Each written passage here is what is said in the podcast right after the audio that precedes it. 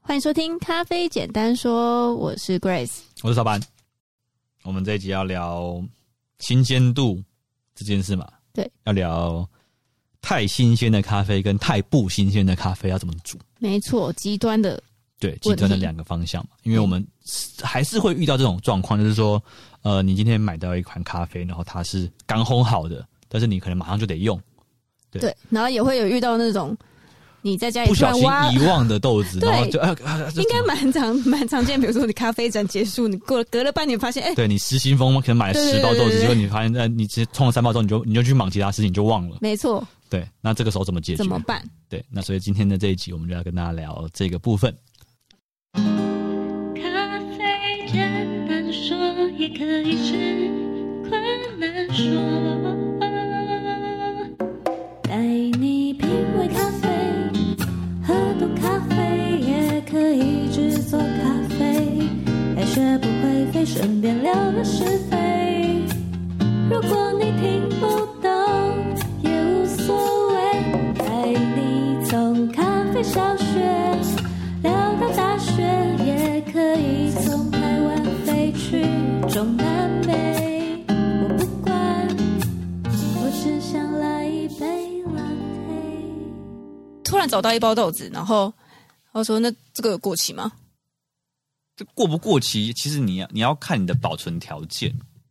就是它一样，就是在那个、啊、密封袋里面啊。呃，不一定呢。就比方说，呃，放放三个月，它它是一个时间，但是时间只是其中一个一个条件。那你要看的是你在什么样的地方放。就比方说，呃，今天你你抽真空好了，或者是你你今天把它密封的很好，然后把它保存，你用好几层的保护。那这样的三个月，跟你放在太阳底下的三个月，一定是不可能不一样的东西嘛。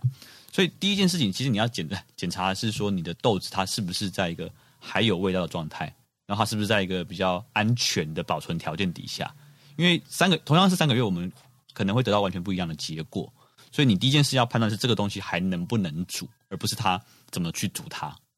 哦，对，你要先考虑说这个东哦，西就打开来闻嘛，先对闻嘛，闻闻感觉好像蛮蛮，闻起来是蛮正常的。对对，然后对平常就是放在那种橱柜里面，对，呃，第一个东西是它还有没有味道，然后它有没有沾染异味，这是重点。就那它如果都没有，但是它已经放了将近快要一年，可能九个月、十个月了。举例来说，就是你你比方说呃，有草扑 V，有那种嗯，阿嬷衣橱的味道，那种东西就基本上你就不要煮了。哦，对了，就是他连煮来喝的这件事情都不要做。那如果没有的，没有的话，我们才开始进行讨论这件事情。那如果我我闻不出来 哎呢，闻不出来、哦就煮。了才知道。最好的保存方法其实是冲淡器，就是让你的咖呃呃，你你如果去买一些可厂是，一般家里是不可能会有 吧？有有有，就是比方说像那个你买那种那种伊利伊利的那种罐装，它其实有些是有冲淡的，可是打开一次之后就没打了。开就不算了。对啊，基本上，呃，我们现在在讲的东西的前提都是在于你的豆子未开封哦，这是这是一个很重要的前提。哦如果说你今天豆子是开封的，已经已经破坏它原包装的状态底下的话，那你不用你放一个月两个月，基本上就不要去想了。什么？这对样你对你那种婆婆妈妈来讲，就觉得很可惜、很浪费。呃，啊，我只有泡过一次，那我这还有那怎么办？我基本上我的建议会比较倾向它是一个安全的健食安的问题，哦所以你你不能去就是用。你想想看，你如果喝到赭曲毒素，它的它的几率是高的，哦，所以其实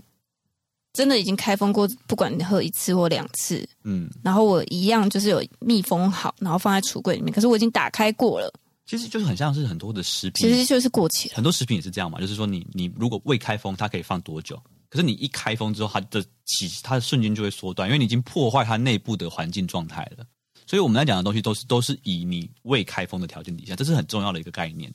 哦，嗯，什么？所以其实开封。其实就我刚刚讲的，有开封过，然后已经超过了半年以开封上，后嗯啊其实就开真封的过不是有用，讨论，开封过一定不要那讨 就论。是已经过期了。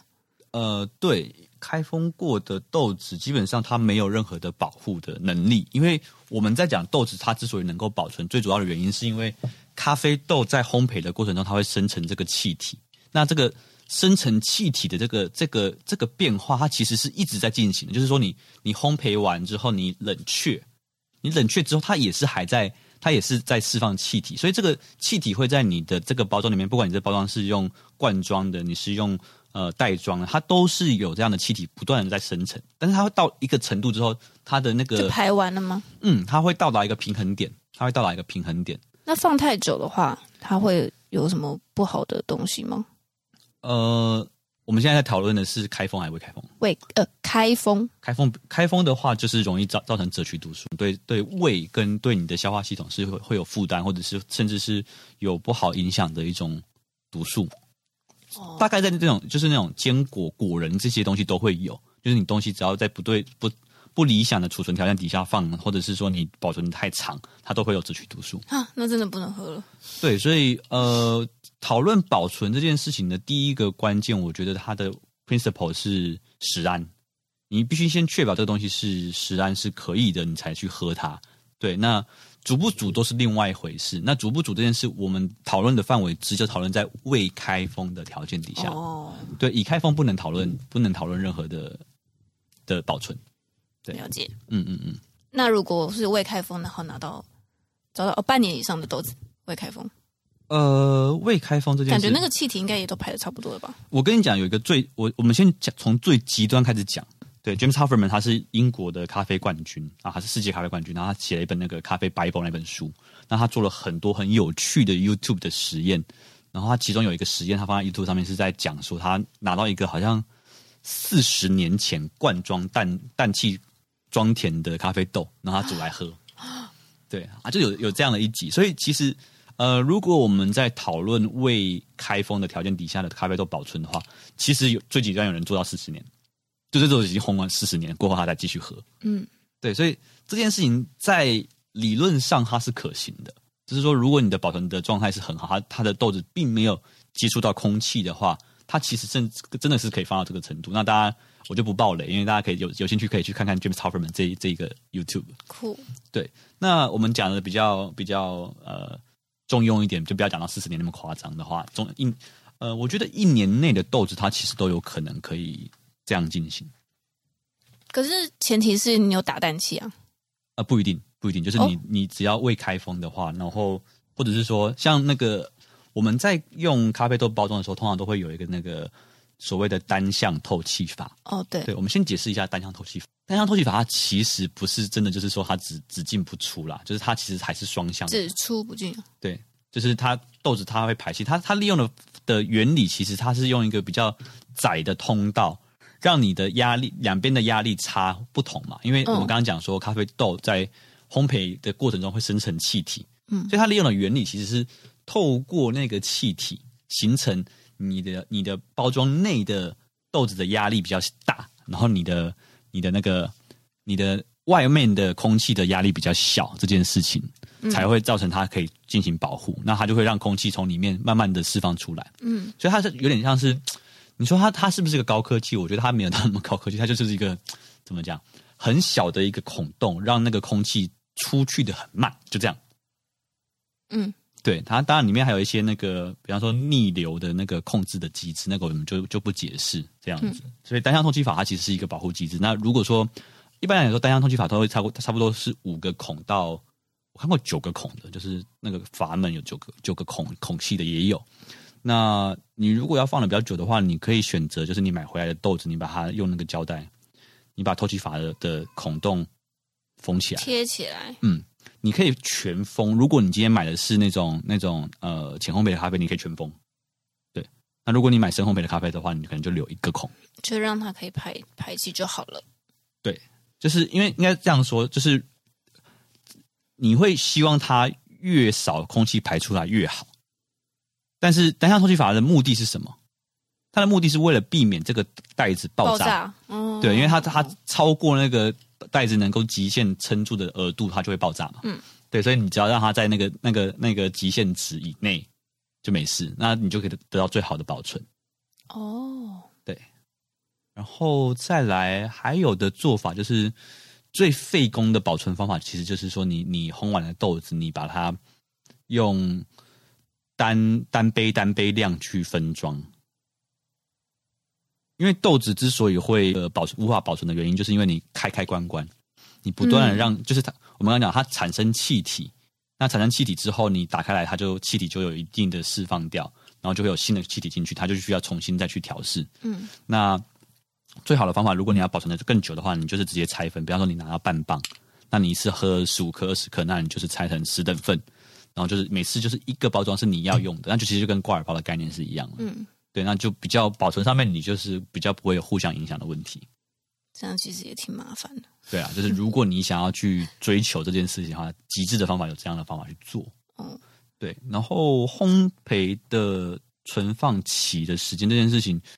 会跟你的烘豆的哲学、烘豆的方法、烘豆的材料有很大的关联性。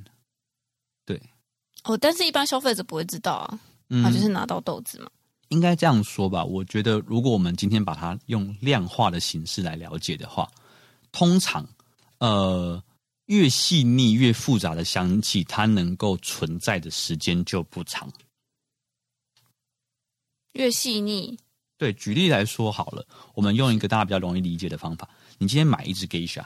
嗯你买买一只 geisha，这只 geisha 它可能我们用量化的方法去算，它可能有九十呃九十二分好了，你买了一只 ninety plus 的豆子，就是、嗯哼这个 ninety plus 不不是说那个品牌 ninety plus，而是说你真的喝买到一只生豆的杯测分数是只九十分以上的豆子，那这些豆子烘完之后，它可能可以维持在 ninety plus 这个分数的时间，可能只有三个礼拜，可能只有四个礼拜。对，那它四个礼拜之后能不能喝？可以喝，但是它的分数是会逐步递减的，它不不会再往上去再走，它它会呃越好的烘焙，它其实会有一个状态，就是说它会形成一个类似像高原期，可以理解吗？就是说它会它的咖啡的风味的品质会不慢慢的往上走，慢慢的往上走，然后到了一个巅峰之后，它它不会快速的往下掉，而是它它会会维持在那个高峰。对，它会，它就不是，它就不是峰了，它是一个圆高哦原，对，它就是会变成一个到了一个可能很很高的品质之后，它会维持在一个地方，然后慢慢的缓坡往下。嗯，对，那基本上我们在讲咖啡的呃豆的产品周期这件事情来讲的话，不太会有那种就是你到达一个一个 high peak 之后，它又再上去另外一个 high peak，这样不太可能。嗯，对，就大概就是像我们这样刚讲的那种高原期是比较有可能产生的状态。哦哦，对，然后所以我回到我们刚刚讲的，你的咖啡豆到达九十二分这件事情，它九十二分的时间可能就是什么时候？两个礼拜内或者是一个礼拜内，这看你的烘焙的方法也会有关系。对，所以呃，它可能到了三个月之后，它可能就是维持在可能八十六、八十七，然后你可能放到半年之后，它可能就变成八十四、八十三。你是说都没有拆封的状况嗯？，我们现在都讨论全部都在讨论哦会开封的状态底下，你只要一开封之后，基本上这个豆子它就没有所谓的保存能能力这件事情了。所以我拿到一个三个月跟六个月或者是一年都没有开封的豆子，我的冲煮方法也是会不一样吗？呃，你必须了解一件事情，就是说咖啡豆，你要把它当做是一个一个呃记忆体或者是一个记忆卡。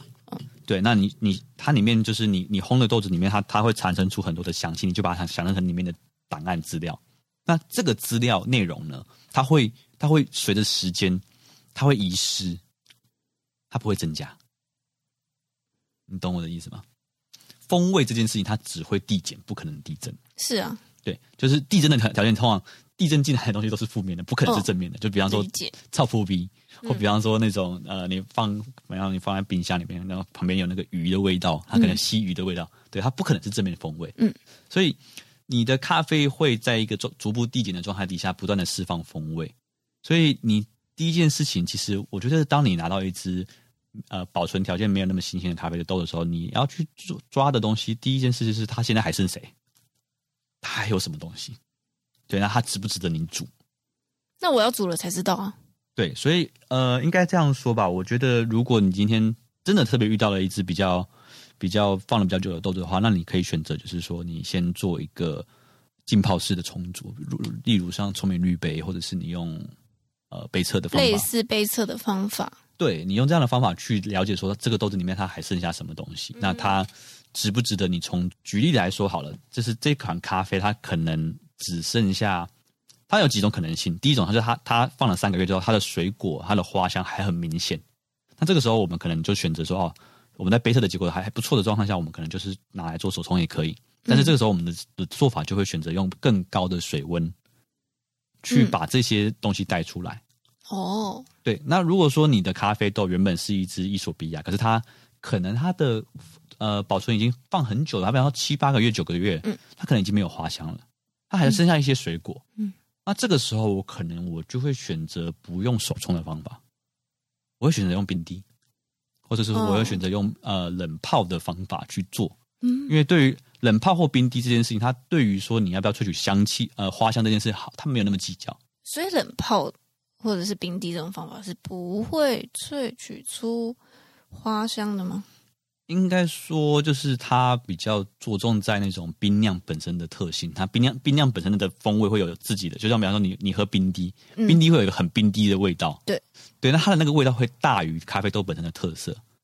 所以应该说就是我们面对比较次等的咖啡，或者是已经香气已经比较过期的咖啡，我们嗯通常就会拿去做冷泡或做冰滴，而不会拿来做成手冲咖啡。哦，对，在在在品饮上面的话，嗯，蛮有趣的。对，就大概是这样的方法。嗯嗯，所以你先先去评估吧，这个咖啡豆还值不值得煮，或者是说你你觉得这个咖啡豆只剩下一点点的香气，它还可以喝，还是顺口的。嗯那这时候你可能丢丢去美式咖啡机。嗯对，因为我们就是回归到一件事情，咖啡的冲煮它不可能去冲创造味道，它只能从里面去萃取东西，它不可能无中生有。对，所以今天你在选择冲煮的这个条件的话，我觉得你你你花太多的时间大费周章的去设计一个老豆的冲煮参数，其实可能也没有必要好。像 没有，也没有必要，因为它就没有东西的。那你你你硬要去做它，也也不太需要。就像就像烘豆好了，烘豆今天呃，你你当你掌握了一个基础的烘焙烘焙技巧的时候，那这个时候你的目光应该放在上游的采购、食材的选择。嗯这个会比起你就是一直在研究，就是说我到底那个美纳奇要多多三十秒还是少三十秒还来得重要。因为你今天拿到一支八十七分的咖啡生豆的食材的时候，它就是能够比起你的八十四分的豆子还要来的能够表现更多的东西。嗯，对，那冲煮也是一样的这件事情。当你的豆子已经释放掉香气了，它已经没有香气的状况底下，那你与其花太多的心，不用心力那么去讲究嘛。 你是对这样，对对对，就是杀有点杀鸡用牛刀的感觉。你你哦你去想，那基本上就是一个原则啦。你你遇到那种，呃，我在讲的是还有果香的香气的咖啡，这种咖啡你你如果放那么久，你还有香气的话，那就用高温去煮它，用更高的温度去萃取它，然后、呃搭配的东西是你用更高温的同时间，你必须要加上，比方说比较粗的研磨度，还有比较呃，我想想看，快的时间，嗯对，就是你掌握大概就是三个原则吧，高温，然后短时间，然后跟粗的研磨度对，因为短时间跟粗研磨它是一个对应的关系，就是你你如果做粗研磨，通常就时就会间不时会，间比较短。对对对，嗯你就把就是把它把它弄得有点像是有点像意式咖啡那种感觉，时间很短，但是你高温度很高或压力很大，对，可哦嗯嗯是手冲咖啡你不太可能给它给它压力嘛，嗯，对啊就用高温对你不能叫它去联考嘛， 给他压力。对，给它压力。哦 所以我会把它剪掉。。这个不要，啊这个可以留啊 这很烂这很烂 那那那要问一下那个，就是很新鲜的豆子，因为很多客人都会，哦，你面对我很觉得新这鲜个的咖啡，蛮多怎么人怎问么的处理？对对，可能是我昨天刚烘的，但是我哦，有客人会买到那个啦，当就是天可能烘焙的，当天是吗或者是前前两天烘焙，但是他哦可能明天就要出去玩，他就要用了。 OK 对，有些人他们可能会因为这样不买， OK，嗯，哦，好我有任遇好过任性， 这是什么东西啊？哦，可是我等一下就要冲了，可是我得可能明天就要冲了，那没关系，这样。哦，OK，嗯，我但想是我觉得还是应该还是有办法的。有啦，就是我们我们我们我们把它分成两个两个面向来讨论，一个是呃，因为我们很多听众朋友他可能自己有开店，他是同业，对我们分成职业的跟就是我们可能是业余玩家爱好型的冲煮这两件事情，因为对于职业来说的话，你你是一定得你 you must 哦，对啊，对你必须嘛，因为你就是没豆子，客人来，你不可能说哦，我今天豆子不够不够好，也没有养好，那你们不要来，这样不可对能。我也有遇过这个状况。对，所以对于对于咖啡师来说，这个是一个不得不的情形。对对，那我们我们不得不等一下再讨论。那好对于爱好者的话，我我就会比较倾向先做大道德劝说，你就给他一点时间嘛。对，然后你就说，对，我的我的我的第一第一件事就是最好还是让他养。当然啊，但是对我就没办法，我没豆子，但是我明天就要用。就我有遇过那个客人是，他要露营，他要出去玩，他就要买豆子，因为他没有豆子了。嗯，那所以如果说我们遇到这种急需的爱好者，那他其他他的情境就有点像我们刚刚讲的咖啡师不，you 得 must 不不得不嘛，对不对？对。好，那不得不的时候怎么处理？你今天遇到一个豆子很新鲜，它它要怎么样去冲煮？好，那我们先回到一个问题：很新鲜的意思是什么？它会得到什么样的效果？好，我们今天如果全部的做法，我们就是用呃我们熟悉的平常的煮法，在煮很新鲜的咖啡的时候，会产生什么样的现象？他排气很旺盛，排气很旺盛，这就是说你今天把咖啡的，你假设你用手冲也好，或者是你用呃你用虹吸也好，嗯它其实就会你的咖啡一旦吃到水，它就会很剧烈的膨胀，对不对？这是它我们讲的旺盛的意思嘛？没错。对，那这样会得到什么样的结果？就如果没有让让足够让它足够时间让它排干净的话，你再萃取它就会很难，你就很难萃取到咖啡里面的物质，那你最后会得到什么结果？咖啡味会很淡。 OK，所以我们基本上有一个这样的一个脉络，就是太新鲜的豆子它会很很膨胀，很膨胀的咖啡它不容易释出味道，是不容易释出味道的状况下，你用正常的方法，你不去不去调整的状况底下，它会变得很淡，会变得很没有味道，对对不对？对，所以这是整个新鲜豆的一个逻辑。对我也我也我也有我也有冲过那个诶、就是很新鲜的豆子，然后喝起来会有烘焙的味道。烘焙的啊，那种皂味，那皂味对是另外一个话题，我们哦，等一下又是另外一个吗？嗯对，照味是因为照味这件事情，它会变得说，呃，有些人喝得出来，有些人喝不出来。它是要另外处理的意思吗？不是，是照照味这件事，不见得有些人真，有些人真的喝不到照照味。哦我遇过，呃，应该说我自己的，我我我我我没有做过太严严谨的试调，嗯，但是我在喝的时候，我会发现说很多大概四六吧，就是嗯有大概百分之四十的客人他们是感受不到照味的，哦，然后大概有六成，哎，没有没有反过来，六成的人感受不到照味，四成的人才感受得到照味。但其实四成我觉得也蛮多的、呃，对，可是对于那六成来说，其实照味就不需要处理，因为它不存不存在你的味觉里面，它就不需要去处理，嗯它就不是一个需要处理的问题。嗯，嗯那我发现的一个关联性就是说，如果遇到有皂味的咖啡，或者是感受得到皂味的客人，通常他有喝茶的这个背景。有欸诶、嗯，就是通常有在喝茶的人，对于皂味这件事情是比较敏感的。为什么啊？为什么？因为跟茶有什么关系？我不知道哎、就是我我因为我没有特别专题去研究这件事情，但是我我发现的一个状况就是说，因为我们在茶里面我们在讲陪茶，通常我们都不太会，就是茶是越放越好的一种东西。对对，所以呃，在茶的品饮里面，大家会更去意识到新鲜跟不新鲜那个燥味之间的关联性，就那种火味，有些人是讲火味这种东西，但是特别会被教育的东西，但是在咖啡里面不会有这、这一块。回到我们刚刚讲的咖啡豆，通常我们在讲的是新鲜度，新鲜度会影响到太新鲜会影响到膨胀，对膨胀会影响到不容易溶出物质物，质那不容易溶出物质会得到两种可能性的结果。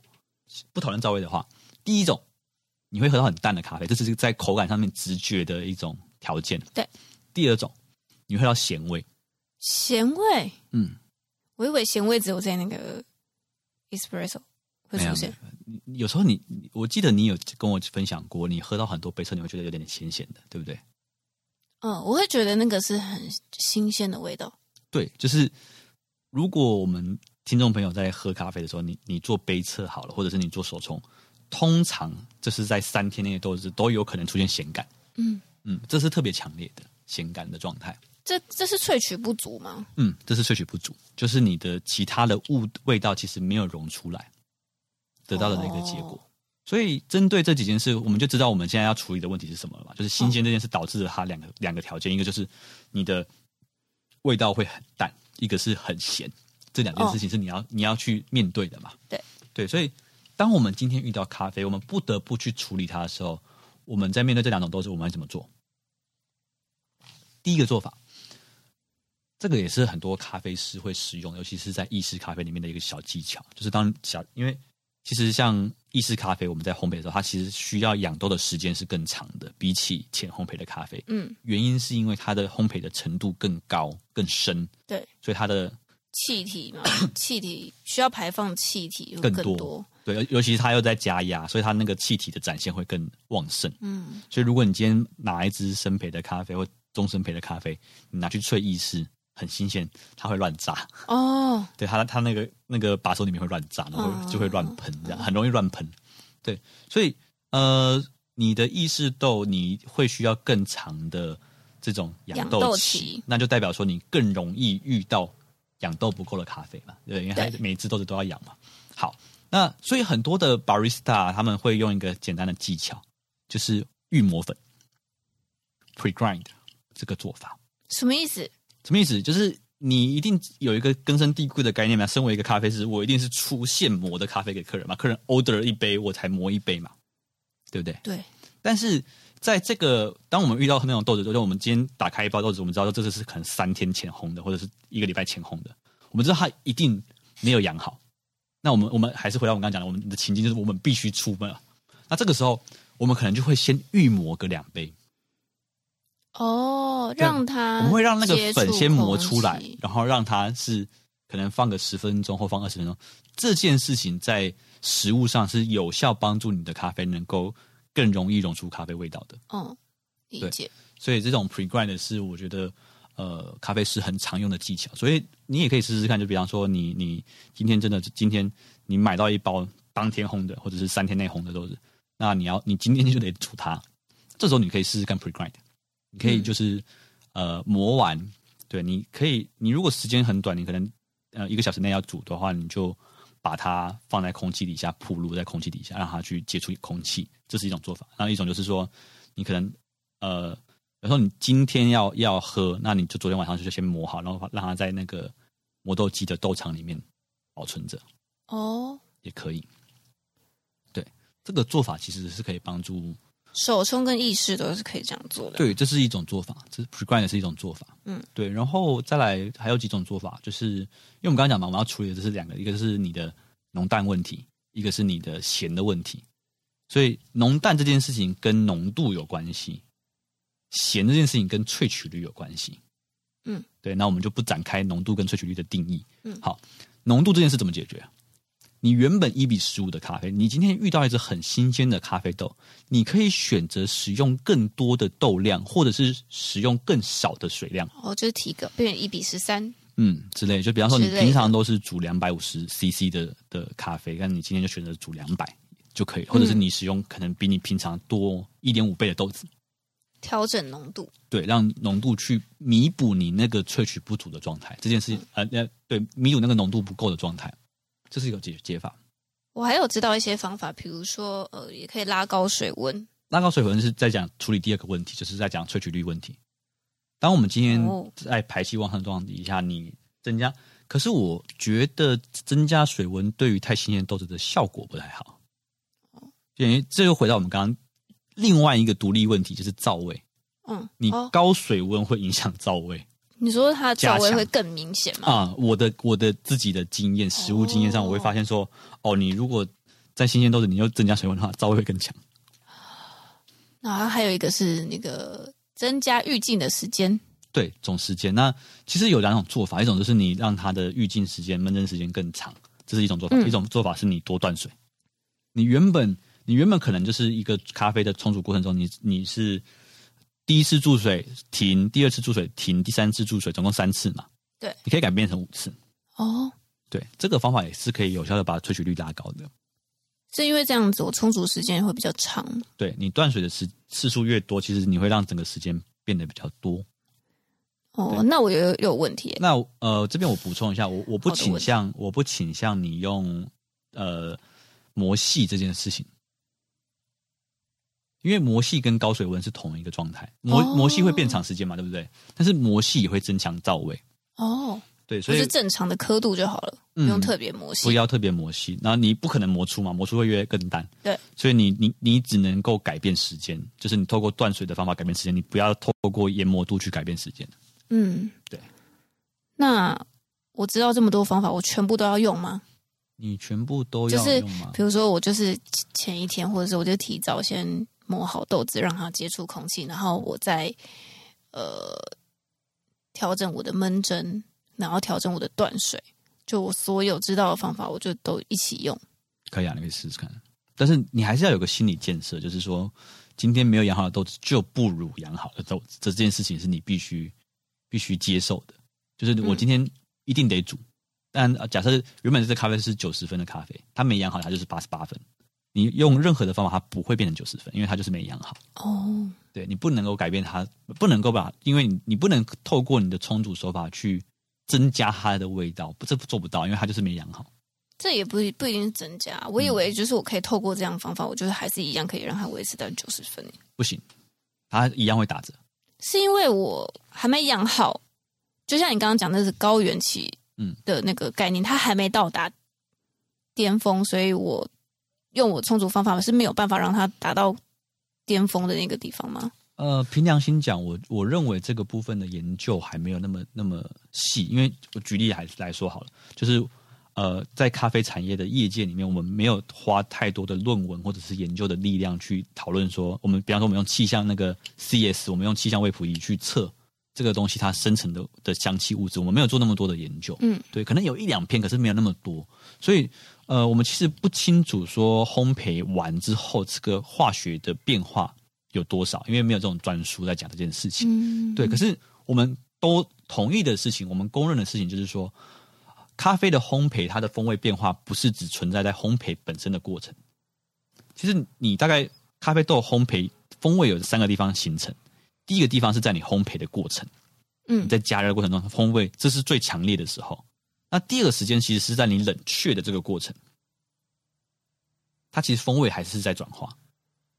就是嗯哦，下豆之后，下豆在冷的却那个时吗候，？对，就是你可以去玩一个很，就在这边如果有红豆的朋友，你可以玩玩看，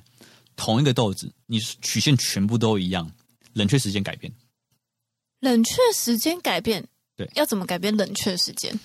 一个豆子你让它冷却，只让它冷却一分钟，跟一只豆子你给它冷却五分钟，跟你一直开冷却开十五分钟，味道会不一样。真的、哦，嗯，呃，这我真的不知道，你可以玩玩看酷。呃，你可以用同一锅豆子，就比方说你的你的烘豆机是有冷却功能的话，那你就是一分钟的时候，你就是马上呃下一点掉，就把它拿拿偷一点样品出来，哦然后你继续让它冷却冷却冷冷却五分钟，然后让它冷却十五分钟，这三支的味道会不一样。可是我冷却五分钟，比如说我冷却五分钟之后，它已经到达了室室温，嗯然后跟我冷却十五分钟，它一样是室温啊呢、嗯，可是会有你有不一样吗你有负压、啊，你就是风吹，你一直在嗯抽风嘛，所以你的你的快你你的豆子在五分钟的时候，你过度你一直在抽风，然后你抽了十五分钟的风，即使它都是在室温的状况下，他们会得到不同的结果。那会不会抽越久，它的风味就流失越快？一般会这样讲，就是说我们会有一个 protocol，呃，我们烘豆的冷却它是有一个固定的标准，它不要，它会建议你在五分钟内要冷却到室温，怎么不早点跟我说？对，不要超过五分钟，哦，因为超过五分钟其实对风味的品质是会有下降的风险的。那我可不可以三分钟？这样不是更好吗？啊，其实它它是 prefer 你越快越好，哦，对，就是你越快让它接近室温，因为你你知道吗？就是咖啡豆如果里面还有能量的话，它其实是会继续发展风味的。对对，所以你你越快的把它的能量拿走，它会越快的接近稳定。哦，对，就就是呃，我们讲嘛，很多人在烘豆，他可能是用闻味道的，嗯，可是你闻到的味道跟你最后煮到的味道一定不一样，为什么？因为你在冷却的那个五分钟期间，它其实还在烘焙啊，你的风味还在发展啊，因为你还有能量，你只要有哦有能量，对它就在发展，所以它一定会是在比你平那时候闻到的下豆点的味道还要再更上去的味道。哦，对，因为你按的刹车不是在你开打开炉子的过程，是在你完全没有热能的状态底下，它才是刹车。对，所以我们刚刚讲第一阶段是你烘焙的加热过程，第二个阶段风味的产生是在你的冷却，冷却的过程，第三个阶段是你的咖啡豆在养成的过程。嗯，对，因为它不是只是一个纯粹物理性的排二氧化碳这么简单的问题而已，它里面豆子里面也是在重新的在组在在在构建它的味道。原来如此，对，就是呃，我之前有看一篇，我很喜欢那个那个部落格，美呃英国的还是美国，不太确定，就是他们那个烘豆厂很有趣，他们做了一个，他们做了好像六七个样品，就是水洗、日晒，然后不同处理法、不同的产地，然后他去算说每一只豆子它的那个 peak flavor，它的风味的巅峰期待会落在哪个位置？他们发现说日晒豆的那个高峰高高高峰高峰点跟水洗豆的高峰点不一样，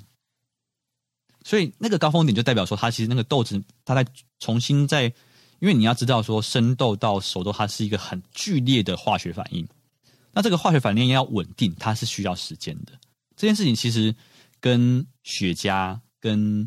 红酒、跟威士忌都一样。你你的你在你在做一个剧烈反应的时候，其实这件事最后它都需要一个时间去让它趋于恒定。对，其实，在生豆也是这样子。我们在生豆，我们在后置处理的时候也是发会有有有这个问题，就是说你刚后置完的咖啡，它其实还太新鲜。嗯，对，然后我们我们每次测都会发现一个问题嘛，就是你太新鲜豆被测的豆子，生处理完的豆子会有海苔味，对，会有那种昆布的味道很重，对，咸咸的味咸道嗯咸。的味道会很重。对，那跟烘焙没关系，就是后置上太新鲜的问题。哦，呃，好看一下还有什么？没有，就就是这这一题关于新鲜度这件事情还有没有？哦，好，新鲜嗯或度者吗？是呃，过期这个已经讲完了嘛？对，嗯，新鲜还有对什啊，么东就西要？是比较极端嘛，就是过期跟新鲜，嗯。好像差不多哎。好，那就感谢大家收听，我是早板，我是 Grace，我们下期再会，拜拜。拜拜。